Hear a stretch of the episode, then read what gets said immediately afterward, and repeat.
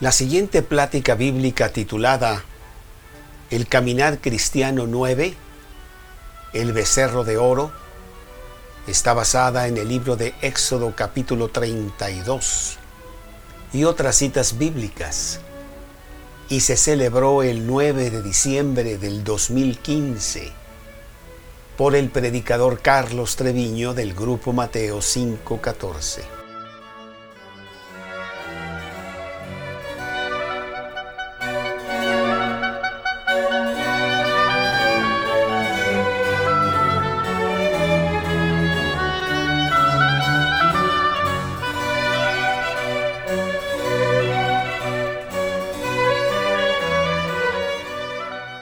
El caminar cristiano. Número 9, el becerro, el becerro de oro. Estos estudios básicamente tienen el propósito de que tú entiendas bien y te apoderes de lo que ha pasado en tu vida Tú que has recibido a Cristo en tu corazón, dice la Biblia, tienes una vida nueva. De modo que si alguno está en Cristo, nueva criatura es. Las cosas viejas pasaron, y aquí todas son hechas nuevas. Segunda de Corintios 5, 17. Tú tuviste un nacimiento físico y te acuerdas muy bien de esa fecha. Han pasado muchos años de ese evento en donde tu papá y tu mamá pues se regocijaron con la llegada tuya a la tierra. Pero has vivido como tú has querido en donde Dios no ha sido número uno en tu vida. El que ha sido número uno en tu vida es tu propio yo. Yo quiero esto, yo voy a hacer esto, mis planes son esto, yo, yo, yo, yo, yo. Y eso nos ha destruido. Te invitaron a ir a una plática de la Biblia, no sé cuáles fueron las circunstancias, y tú decidiste entregarle tu vida a Cristo. Y dice la Biblia que fue un nuevo nacimiento. Se lo dijo Jesús a Nicodemo ahí en Juan 3:3, de cierto, de cierto te digo que el que no naciere de nuevo, de nuevo no puede ver el reino de Dios. Deja tú entrar, no puede ni verlo. Y Nicodemo no entendió muy bien cómo puede un hombre nacer siendo viejo. ¿Puede acaso entrar en el vientre de su madre por segunda vez y nacer? No entendía que es un nacimiento espiritual. El día que tú recibiste a Cristo, tú naciste de nuevo. Es una fecha realmente más importante que, el, tu nacimiento físico. Y empezó la etapa de tu cristianismo, en donde tu yo ya no manda, en donde tú decidiste poner en el centro de tu corazón, en la silla de tu voluntad, a Cristo como el Señor y dueño de tu vida. Ahora Él manda y te da un libro de instrucciones que se llama la Biblia, en donde tú dices, Dios, lo que quieras. Yo te voy a obedecer. No me importa si entiendo, no me importa si estoy de acuerdo, no me importa si tiene lógica. Yo nada más te voy a seguir a ti. Y empieza ese proceso maravilloso de la vida cristiana. No es una vida en donde tengo a Dios para un ratito a la semana, o al mes, o al año. Es una vida donde tú le entregas tu vida a Cristo y ahora Él manda. Y todos los días te pones a sus órdenes para que Él te diga por dónde, cómo, cuándo. Y empieces a ver grandes cambios en tu vida, maravilloso, en donde ahora sí puedes caminar con certidumbre y con seguridad, porque ya tienes bien trazado el camino. No tienes que ser como el de la canción que dice que va abriendo camino al caminar, que es dueño de su propio destino y va abriendo camino.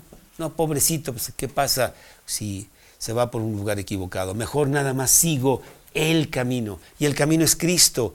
Yo soy el camino, la verdad y la vida. Nadie viene al Padre sino por mí, dice Jesús en Juan 14, 14, 6. Ya tenemos el camino, no más cuestión de seguirlo. Qué maravillosa vida cuando ya tienes todo hecho y lo único que tienes que hacer es seguir a Cristo. Ya no tienes que estar sola en la vida, en donde estás tratando de, bueno, ¿por dónde me voy? ¿Y ahora qué hago? ¿Cuál es el siguiente paso? ¿Qué debo de hacer? No, ya está todo hecho. Qué vida tan cómoda, qué vida tan maravillosa nos da Cristo. En donde tenemos dos cumplidas promesas. La primera es de que cuando tú te mueras te vas a ir al cielo porque Cristo ya pagó por tus pecados y tú te has apropiado de eso precisamente al recibir a Cristo en tu corazón.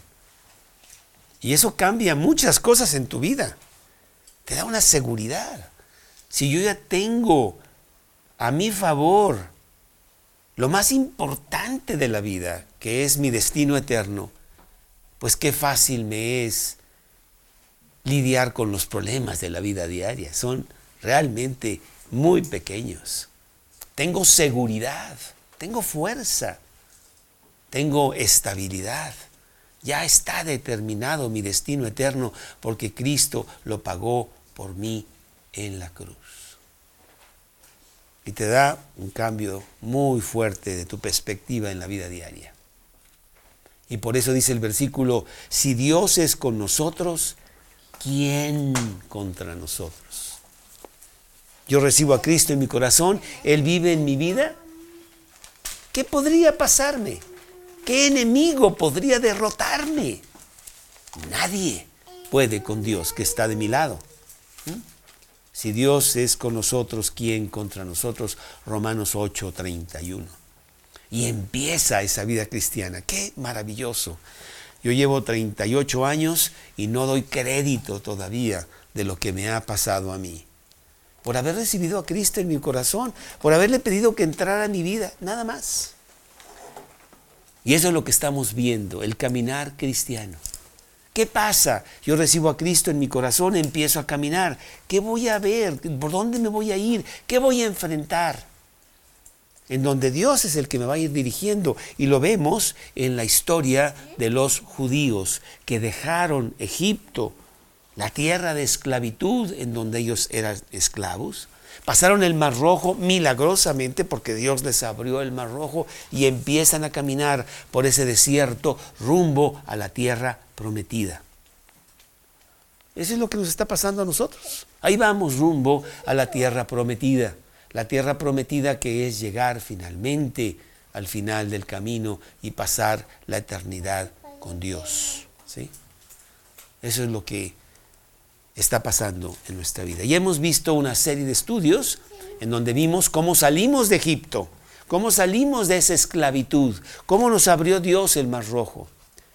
Y luego empezamos a tener diferentes experiencias en donde llegamos a las aguas amargas, en donde nos faltaba agua para este desierto que, pues, donde se necesita agua, tres millones de personas sin agua, y las aguas estaban amargas.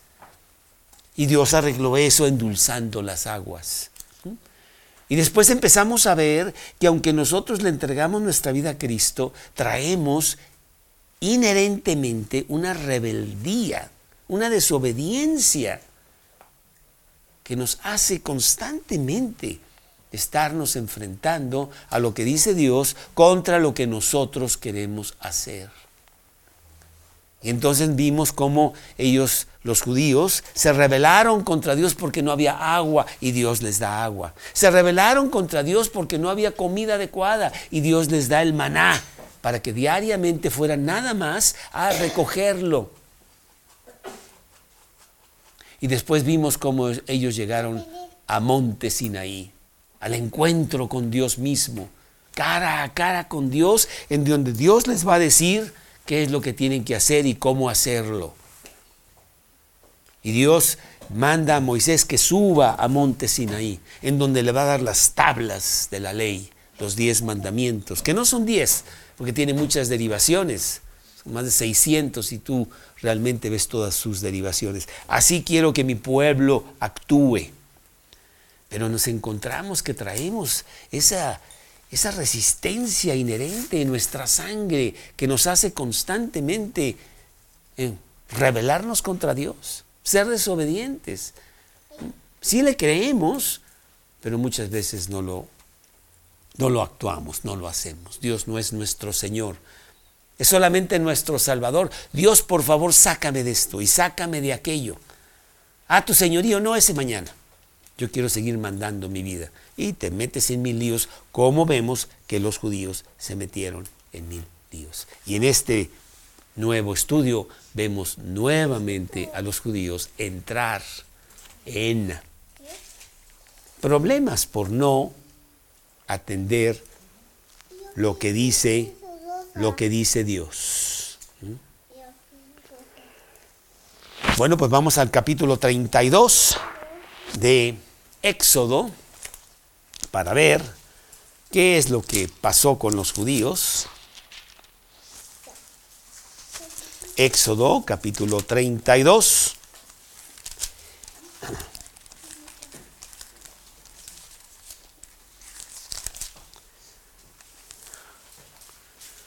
En donde nuevamente, fíjate la palabra nuevamente, vuelven a fallar los judíos. Dios les arregla todo. Y ahora en este encuentro en Sinaí, en donde inclusive no quieren subir, no quieren acercarse al monte Sinaí porque humeaba, había truenos, o sea, la presencia de Dios era muy fuerte, tenían miedo. Sube tú, Moisés, nosotros no vamos a subir. Y va Moisés a recibir las tablas de la ley y está con Dios 40 días y 40 noches. Y en ese intervalo de tiempo, Dios le da a Moisés los mandamientos, las ordenanzas y lo que debe de hacer el pueblo de Dios. Mientras tanto, pues allá está abajo el pueblo esperando que Moisés baje y que vaya y que traiga las noticias de lo que Dios le dijo a Moisés para el pueblo. Capítulo 32, versículo 1. Viendo el pueblo que Moisés tardaba en descender del monte, se acercaron entonces a Aarón. Aarón, ¿te acuerdas que era el hermano de Moisés? El sumo sacerdote. Entre los dos, ellos eran los que lidereaban todo el grupo de tres millones de personas. Y le dijeron, levántate, haznos dioses que vayan delante de nosotros, porque este Moisés, el varón que nos sacó de la tierra de Egipto, no sabemos lo que le haya acontecido. Aquí vamos a ver algo muy importante y muy práctico para tu vida. Vamos a los mandamientos de Dios para entender el primer mandamiento. Y esto está en Éxodo Éxodo capítulo 20, en donde primero Dios le da los mandamientos a Moisés de una manera oral y después se los da en unas tablas que fueron escritas con el dedo de Dios. Pero el primer mandamiento es muy revelador. Éxodo 20, capítulo 20, versículo 1. Habló Dios todas estas palabras diciendo, Yo soy Jehová tu Dios, que te saqué de la tierra de Egipto, de casa de servidumbre. Mandamiento número uno. No tendrás dioses ajenos delante de mí. No harás imagen ni ninguna semejanza de lo que está arriba en el cielo, ni abajo en la tierra, ni en las aguas debajo de la tierra.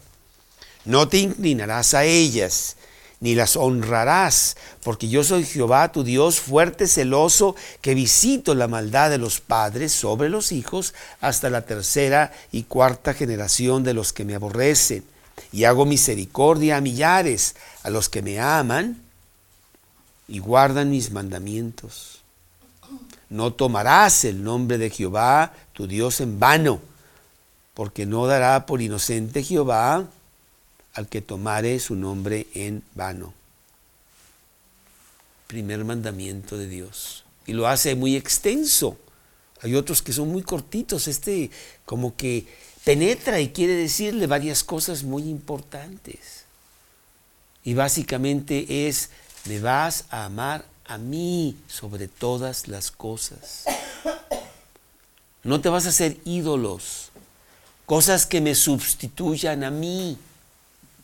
Y cuando hablamos de ídolos, pensamos que estamos hablando de imágenes, de estatuas de madera o de piedra, en donde las ponemos por ahí para adorarlas, estampitas, agua bendita, rosarios, cosas así. Bueno, sí, pero hay peores ídolos que esos. Y nosotros tendemos a hacernos ídolos. Y esos ídolos toman el lugar de Dios. Y rompemos el primer mandamiento. Y es muy importante. Dios tiene que ser número uno en tu vida. Él está por encima de todas las cosas. Y nosotros muchas veces ponemos cosas por encima de Dios. Y eso, y eso nos va a traer muchos problemas. No sé cuáles pueden ser tus ídolos, pero sí te puedo mencionar algunos. Tus propios hijos, tu casa, tus estudios y tu trabajo del cual sacas tú una satisfacción, tu cuenta bancaria, no sé, tu perro, a veces hasta tu lápiz, porque hacemos ídolos, increíble. Y realmente vivimos por eso a una señora que al morir en su testamento puso que la enterraran en su coche. Era su ídolo. Y entonces la enterraron en su coche. Ese fue, ese fue su ataúd. Vivía para eso. Y nos sorprende, ¿verdad? Ay, ¿cómo es posible? Mira, pero nosotros hacemos lo mismo, en donde tenemos una serie de ídolos que impiden que tengamos una relación adecuada con Dios. Y no hay nada que tú tengas, no hay nada de malo que tú tengas un amor especial por tu hijo, un amor especial por lo que tú quieras, pero nunca por encima de Dios.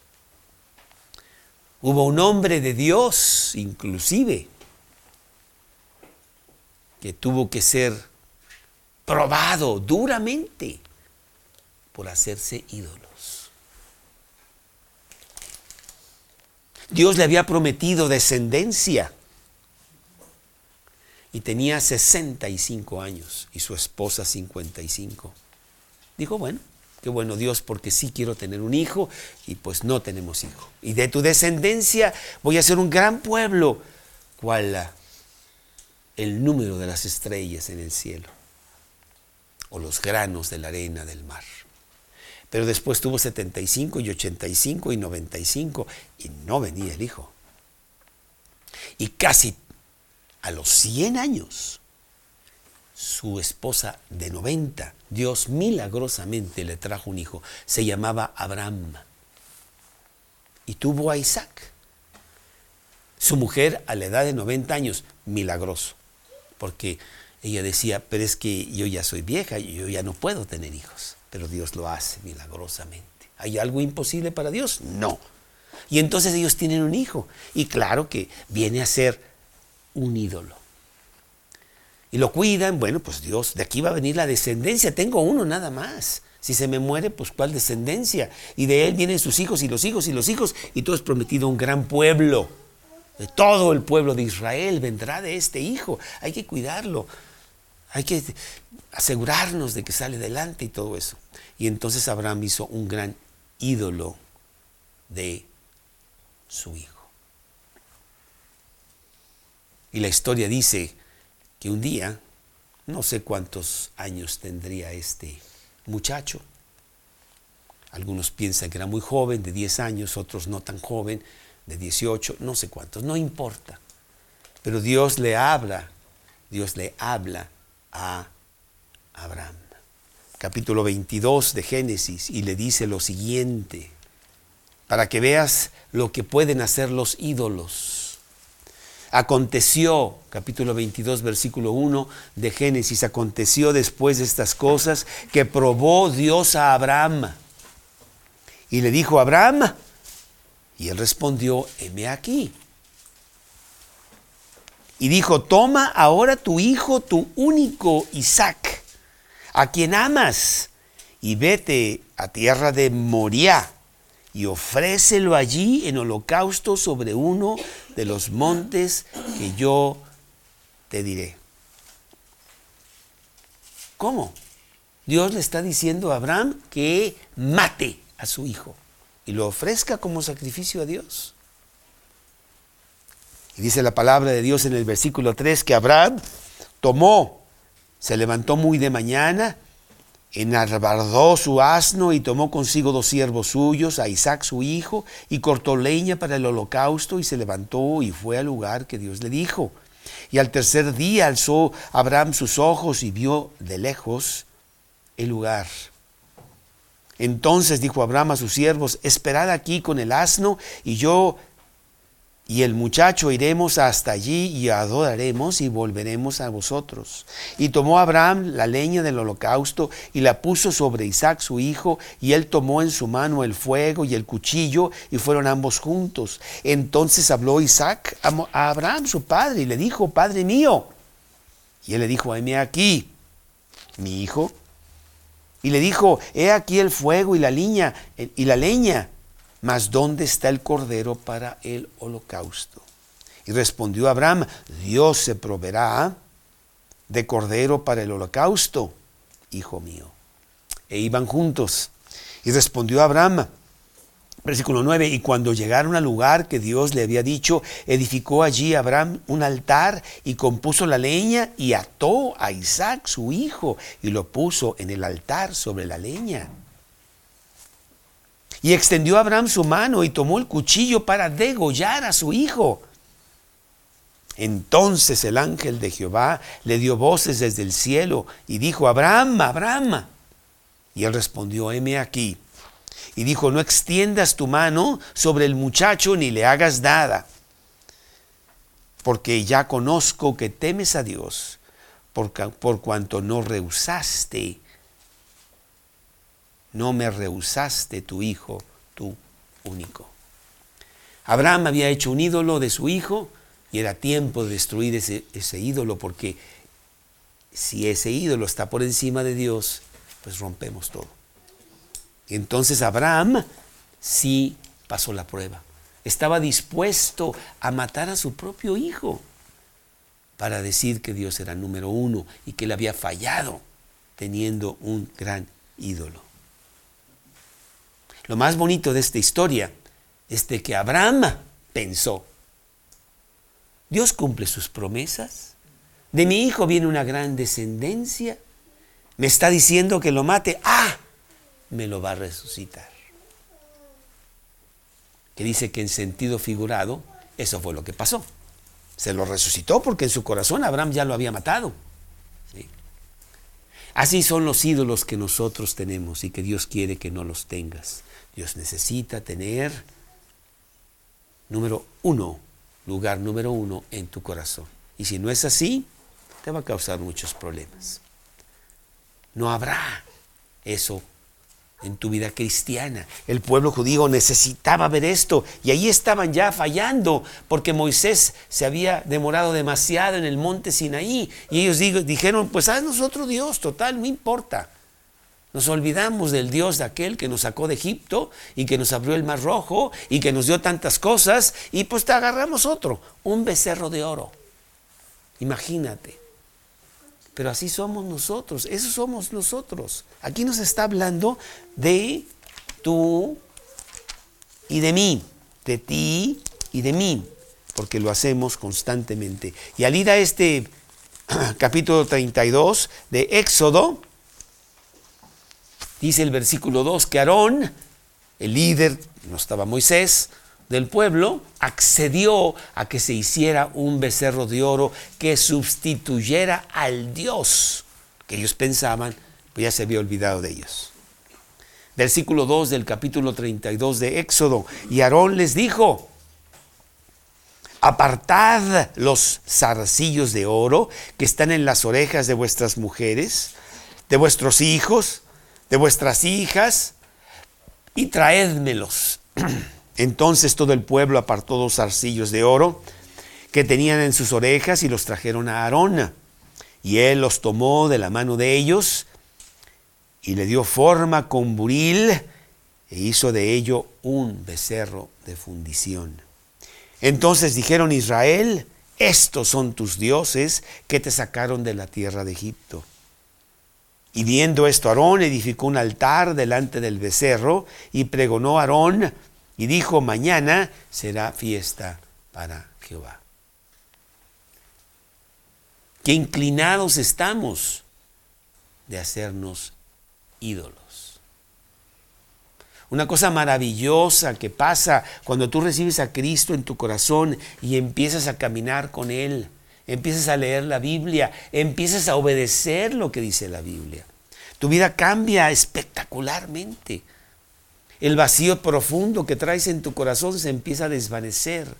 Y tienes alegría y hay gozo y hay fuerza, hay propósito, hay seguridad, hay orden, como decía tu testimonio la semana pasada que ha pasado en esta casa en donde tantas cosas que están mal se empiezan a componer en las relaciones humanas, en todas las situaciones de tu casa. Y tú te regocijas de lo que Dios hace. Pero empiezas a ser ídolos de lo que Dios te da y no del Dios que te da. Uf, fíjate lo que ha hecho Dios. Ya tengo un mejor trabajo y con ese trabajo ya compramos una casa nueva, porque la otra se estaba cayendo. Y esa casa ahora es mi ídolo. Lo que me da Dios es mi ídolo. Tengo salud porque me sacó de esto y del otro y ahora puedo ir a correr y no sé cuánto y ahora estás metido en tratar de ganar la medalla de oro en el maratón de no sé qué y te olvidas de aquel que te dio la salud para eso. Es muy, muy común. Y Dios tiene que enfrentarte otra vez y corregir y quitarte la casa o quitarte la salud o traerte otra clase de problemas para que entiendas que nosotros no vivimos por lo que Dios nos da, sino por el Dios que nos da. Y eso es lo que está pasando aquí con los judíos. Y esta enseñanza nos la pone Dios aquí para que entendamos nuestra inclinación constante de hacer ídolos. Y es tan sutil esto, por eso lo pone como el primer mandamiento.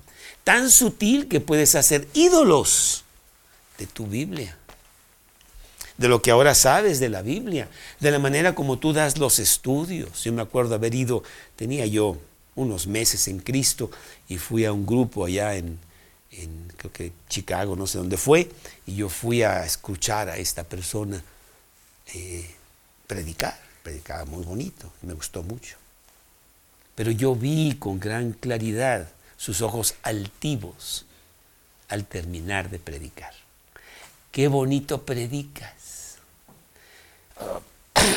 sí, claro. Y estaba destruyendo todo. Estaba haciendo un ídolo del don que Dios le había dado. Y ya no era el, Dios del don, sino el don del Dios. Y destruimos todo. Ese orgullo tan terrible que, que tenemos y volteamos las cosas. Y aquello que pudo haber sido muy bonito, pues pierde todo su valor. A mí me lo han dicho, te lo aseguro. Oye, ¿de por qué no, por qué no predicas en el estadio? En lugar de que 20 personas te estén escuchando, pues que te escuchen 100 mil, ¿no? Porque predicas muy bonito. No, yo no soy el que predico, es Dios el que predico. Yo no sé nada, yo no soy nadie. ¿Mm? Y mantenernos siempre humillados. Y si no, Dios lo hace nos, aplasta tantito para que entendamos. Él lo hizo constantemente eso con el apóstol Pablo. Siempre lo estaba aplastando porque el apóstol Pablo era un gran hombre, un gran hombre. Y entonces muchas veces, pues se le subía. Y entonces tenía Dios que bajarlo. Tranquilo, Pablo, tranquilo. Yo soy el que hago las cosas, no tú. Inclusive ahí en el capítulo 12 de, de, de Segunda de Corintios, Pablo tiene una enfermedad que Dios le trae precisamente para bajarlo. Y le dice Dios, le dice Pablo a Dios, quítame esto, quítamelo, porque realmente si me lo quitas podría ser más efectivo para ti. Mira nada más lo que traigo. Y Dios le dice, bástate mi gracia, porque mi poder se perfecciona en la debilidad. Cuando tú eres fuerte, entonces no puedes ser usado por Dios. Cuando eres débil, ah, entonces entra Dios. Segunda de Corintios capítulo 12, versículos 9 y 10. Bástate mi gracia porque mi poder se perfecciona en la debilidad. Y Pablo lo entiende y dice, me gloriaré más bien en mis debilidades para que repose sobre mí el poder de Cristo. Segunda de Corintios 12, capítulos 9 y 10. Pablo había ya hecho un ídolo de su situación como cristiano. El gran apóstol Pablo, con mil grupos aquí levantando el cristianismo, ¿ah? en donde Dios ya se tiene que hacer un lado porque ya Pablo puede solo. No es cierto, ¿verdad? Pobre Pablo. Sí. Qué fácil es hacernos de ídolos. Y así estos judíos allá en Monte Sinaí se hicieron una becerro, becerro de oro. Versículo 7. Entonces Jehová dijo a Moisés allá arriba en el monte, anda, desciende, porque tu pueblo que sacaste de la tierra de Egipto se ha corrompido. Éxodo 32, versículo 7, 8. Pronto se han apartado del camino que yo les mandé. Se han hecho un becerro de fundición y lo han adorado y le han ofrecido sacrificios y han dicho, Israel, estos son tus dioses que te sacaron de la tierra de Egipto. Dijo más Jehová a Moisés, yo he visto este pueblo, que por cierto es pueblo de dura cerviz. ¿Qué es eso de dura cerviz? ¿Alguien me lo puede decir? ¿En español? Cabeza dura. Cabeza dura. Así es. ¿eh? Dura cerviz. ¿Sí? Tercos, tontos, que no entienden, que no quieren oír, desobedientes, perrinchudos. Todo esto. Y Él nos está describiendo a nosotros. Este pueblo es de dura cerviz. ¿Cuándo van a entender? Les saqué agua, les traje alimento, los saqué de Egipto. He hecho todo por ellos. Y no entienden. ¿Eh? Isaías capítulo 1. Isaías capítulo 1.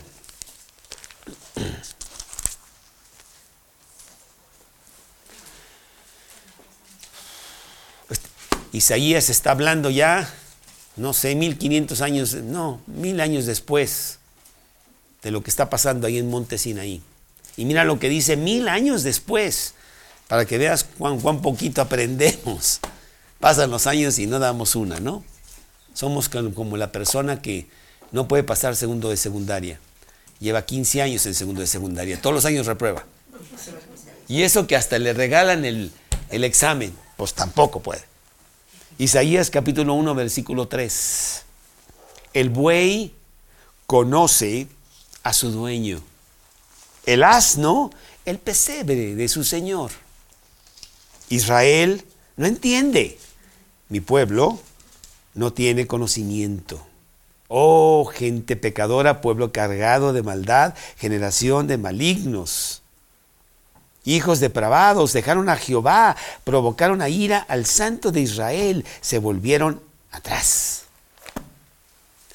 Lo hacemos constantemente como cristianos. ¿eh? Yo llevo 38 años en Cristo y después te cuento. ¿Para qué te digo? Mi vida es una vida de fracasos en donde Dios, pues aquí estoy otra vez, por favor sácame, ya me metí en otro hoyo porque tenemos esa tendencia de hacernos ídolos. Y bueno, el pueblo judío lo está lo está haciendo. Versículo 15 del capítulo 32, aquí de Éxodo. Y volvió Moisés y descendió del monte, trayendo en su mano las dos tablas del testimonio. Quiero decirte que este, estas tablas pues eran un, un documento muy importante, unas tablas eh, labradas en, en, piedra. Mira el versículo, capítulo 31, el último versículo del capítulo 31, ahí en Éxodo. Y dio a Moisés cuando acabó de hablar con él en el monte Sinaí, dos tablas del testimonio, tablas de piedra, escritas con el dedo de Dios. Bueno, muy importantes, ¿no? Y aquí vemos a Moisés ya bajando de monte Sinaí a reunirse otra vez con su pueblo en el capítulo 32, versículo 15, y volvió Moisés y descendió del monte trayendo en su mano las dos tablas del testimonio las tablas escritas por ambos lados, de uno y de otro lado, estaban escritas. Y las tablas eran obra de Dios. Y la escritura era escritura de Dios, grabada sobre las tablas. Y cuando oyó Josué, porque ya se encuentra con su asistente, que es Josué, que lo está esperando, el clamor del pueblo que gritaba, dijo a Moisés, alarido de pelea hay en el campamento. Y él respondió, no, no es voz de alarido de fuertes, ni voz de alarido de débiles, voz de cantar, oigo yo. Y aconteció que cuando él llegó al campamento y vio el becerro y las danzas, ardió la ira de Moisés y arrojó las tablas de sus manos y las quebró al pie del monte. Él vio con facilidad lo que había hecho el pueblo, gravísimo, gravísimo. Dios te ha sacado adelante, Estela, ¿cómo haces esto? Que ya te olvidaste de Dios porque ahora vives por las cosas que Dios te dio. Qué absurdo. Pero así somos. De ingratos para con Dios.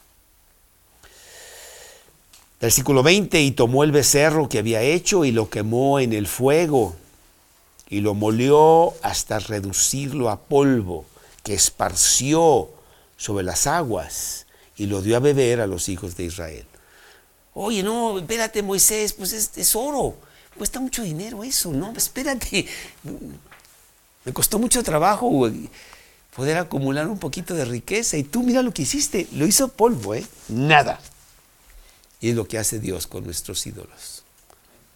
¿Mm? Y dijo Moisés a Aarón, ¿qué te ha, qué te ha hecho este pueblo has, que has traído sobre él tan grande pecado? Y respondió Aarón, no se enoje mi señor, tú conoces al pueblo que es inclinado a mal. Yo no sé qué tanto te estás conociendo a ti misma ahora que tienes a Cristo en tu corazón. Con la Biblia, la Biblia es como un espejo. Siempre te creíste muy bella hasta que, como el cuento de la bestia, ¿verdad? Fue al lago y vio su cara reflejada en el lago y dijo, ay, ¿quién es ese monstruo? ¿Soy yo? ¿Soy yo? No puede ser. La Biblia es un espejo que nos enseña quiénes realmente somos. Y vemos todo lo que somos. ¿eh? Somos egoístas, somos egocéntricos y celosos y mentirosos y todas esas cosas. Y nos vamos dando cuenta. Oye, yo no pensé que la cosa estaba tan grave, pero yo soy terrible. Mira lo que dice la Biblia. Nos damos cuenta que estamos inclinados al mal. Y es muy bueno eso, ¿eh? Es muy bueno porque eso es el primer paso de la solución. Cuando yo me creo muy bueno, pues no salgo del hoyo. Pero cuando ya me doy cuenta de que mal estoy, empiezo a clamar a Dios para que Él haga algo. Entonces es muy bueno. Y Dios nos enfrenta cada rato a esa situación que nosotros tenemos. El apóstol Pablo, ahí en el capítulo 7 de Romanos, quizá 15 años después de que recibió a Cristo en su corazón, ¿eh? Capítulo 7 de Romanos.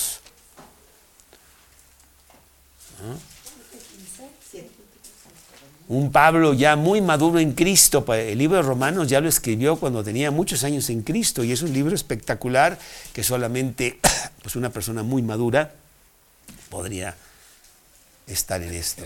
Y sin embargo, él encuentra algo terrible en su ser, que es lo que Dios quiere que nosotros entendamos y pongamos acción. Capítulo 7, empezando en el versículo 15.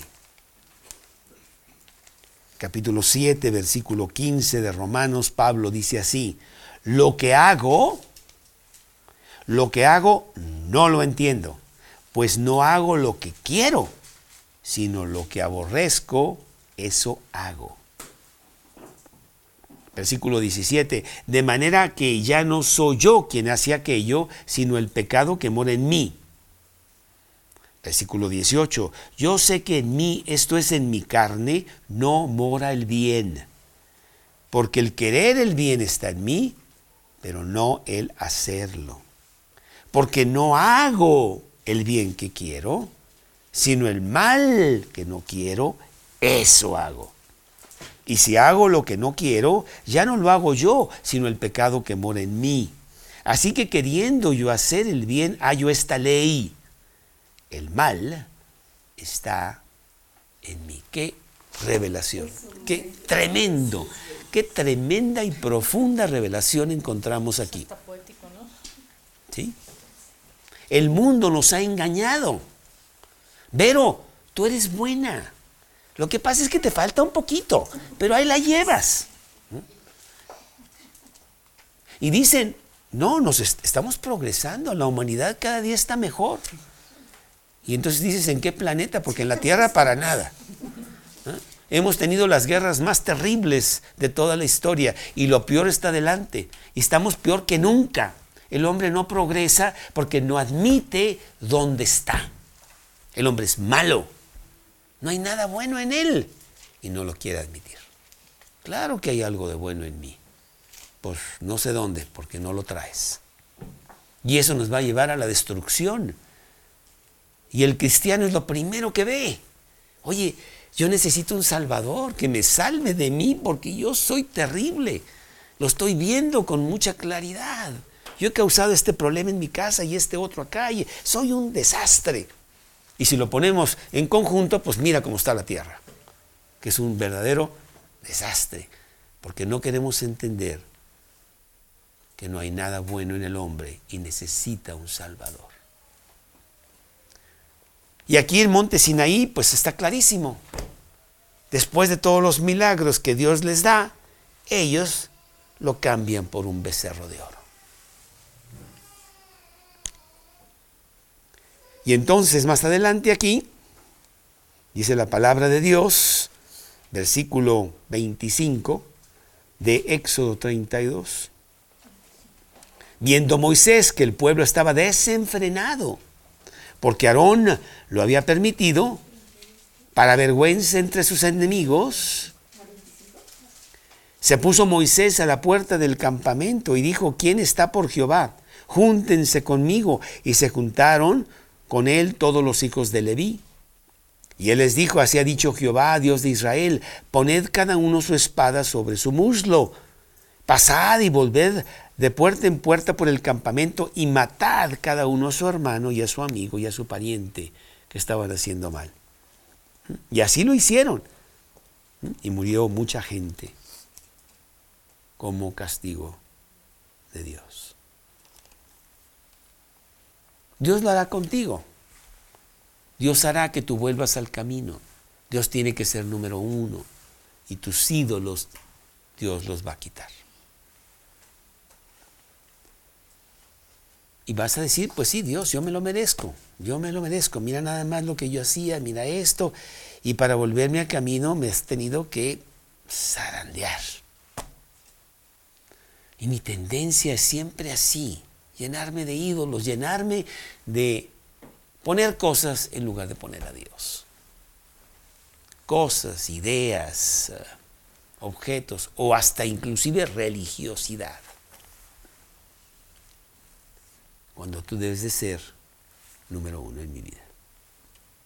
Yo estoy seguro que si yo te pregunto cuánto amas a tus hijos, pues no necesito respuesta. Pero cuántas personas conozco que Dios se los ha quitado, como casi lo hizo con Abraham. Te hace mucho mal, mejor me lo voy a llevar. Porque nuestros hijos tienen su lugar, claro, pero nunca por encima de Dios, quien me los dio. Bien importante. Versículo 30 aquí de Éxodo 32, versículo 30. Aconteció que al día siguiente dijo Moisés al pueblo, vosotros habéis cometido un gran pecado, pero yo subiré ahora a Jehová, quizá le aplacaré acerca de vosotros.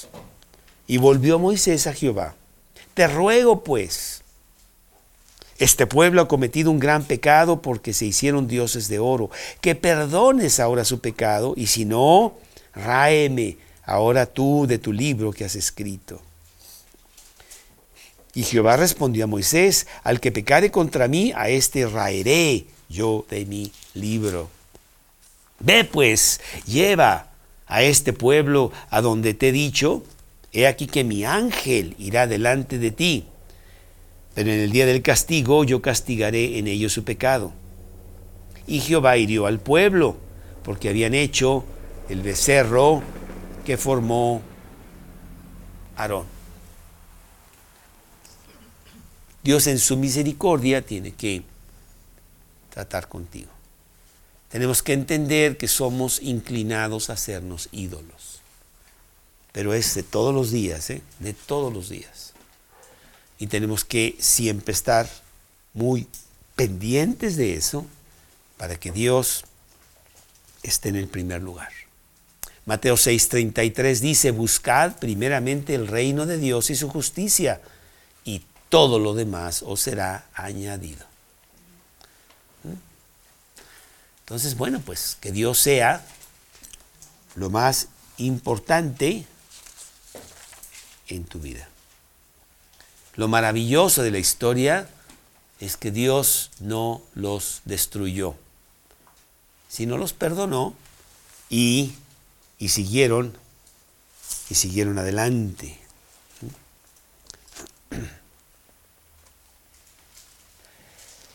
Dice aquí el versículo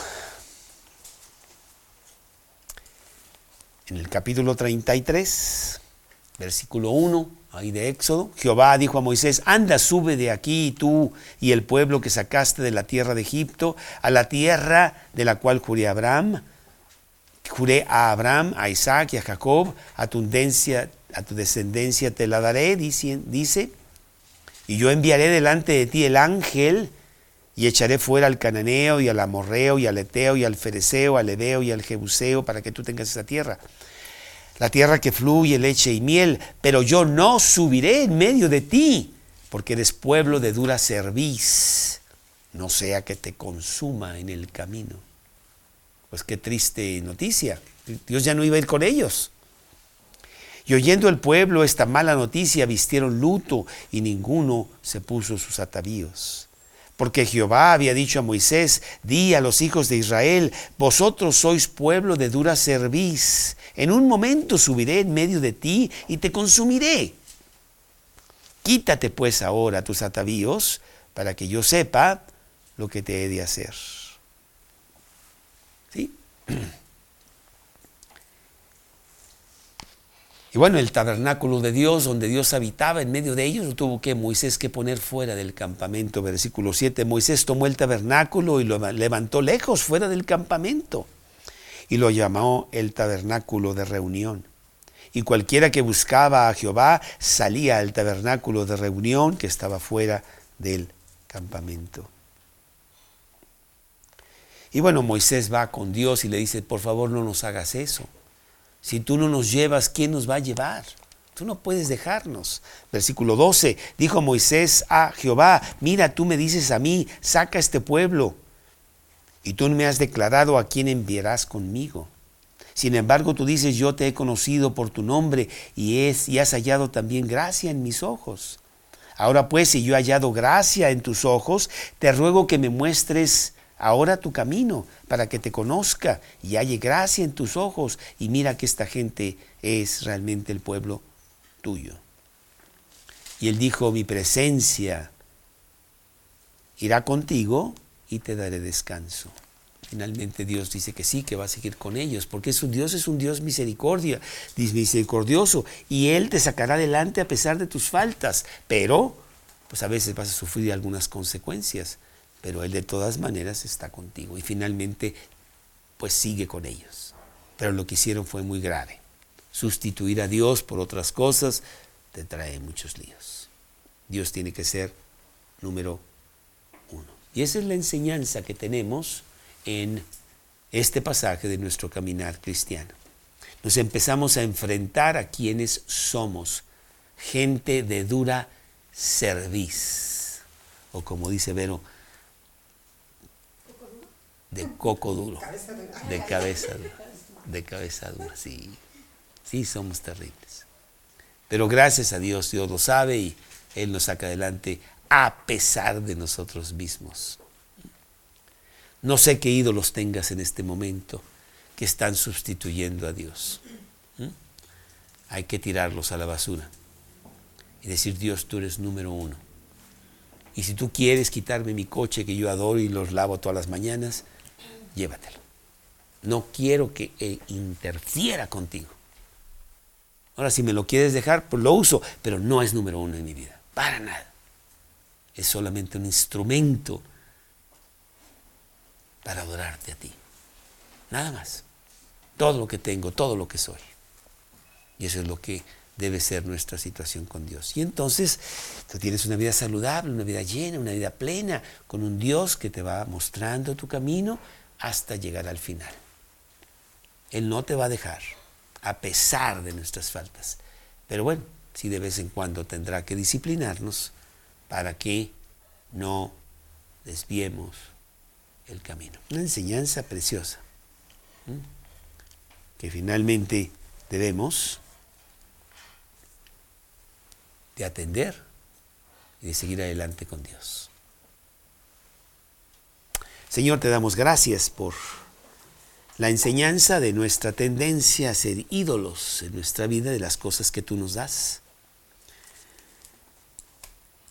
pidiéndote, Señor, que pues tú tengas gran misericordia con nosotros y nos muestres constantemente, tú eres el Señor y dueño de nuestra vida. Y así todo lo demás lo disfrutamos, así todo lo demás lo podemos usar para ti, Señor. Si nos das mucho, si nos das poco, no importa, mientras tú estés en el centro.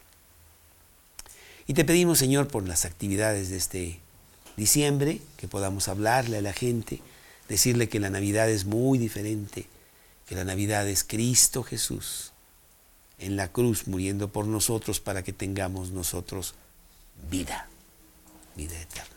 Danos oportunidades, Señor, en estos días, con las pláticas de Navidad, pastorelas y todo lo que estamos haciendo, juntarnos con nuestras familias, los regalos o lo que sea, pero contigo en el centro. Te lo pedimos en el nombre de Cristo Jesús. Amén. ¿Perdón? Sí. Bueno, si tú no conoces a Cristo en tu corazón todavía, si tú sigues todavía allá en Egipto, no has salido, sigues en esclavitud, esclavo de todo ese lío que en el mundo que está allá afuera. Hay que salir, hay que decirle, Cristo, yo entrego mi vida a ti. Mira, yo ya quiero cruzar el mar rojo, a Dios, y empezar mi vida cristiana en donde quiero que tú seas número uno en mi vida, sentado en el trono de mi corazón. Hay que decírselo a Dios, hay que hacerlo para que Él diga, ok, yo lo hago y vamos a empezar, pero ahora mando yo. Y es una pequeña oración que queremos hacer esta mañana. Si hay aquí alguna persona que no tiene a Cristo en su corazón, si todavía no le ha pedido que sea Él dueño y Señor, hay que hacerlo. Pues vamos a inclinar nuestros rostros y si tú eres esa persona pues repite conmigo esta oración a Dios. Una oración que tú vas a repetir en el silencio de tu corazón. Hazlo tú con Él. Dios, en esta mañana yo vengo a ti. Yo vengo a ti con todos mis pecados. Quiero que me perdones que he vivido para mí y no para ti. Y basado en las promesas de la Biblia. Basado en el sacrificio que tú hiciste por mí.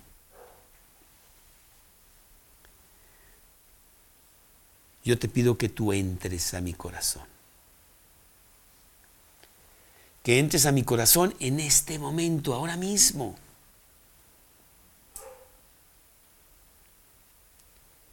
que te sientes en el trono de mi vida.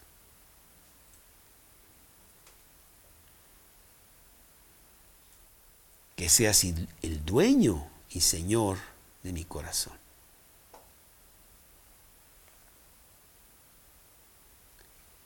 Hazlo ahora, ahora mismo, en este momento. Entra a mi corazón.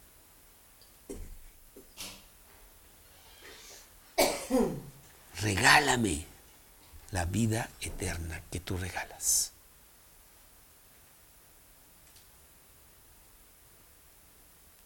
Dame la vida abundante que tú regalas.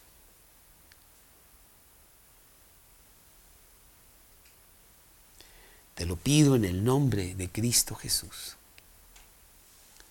Amén.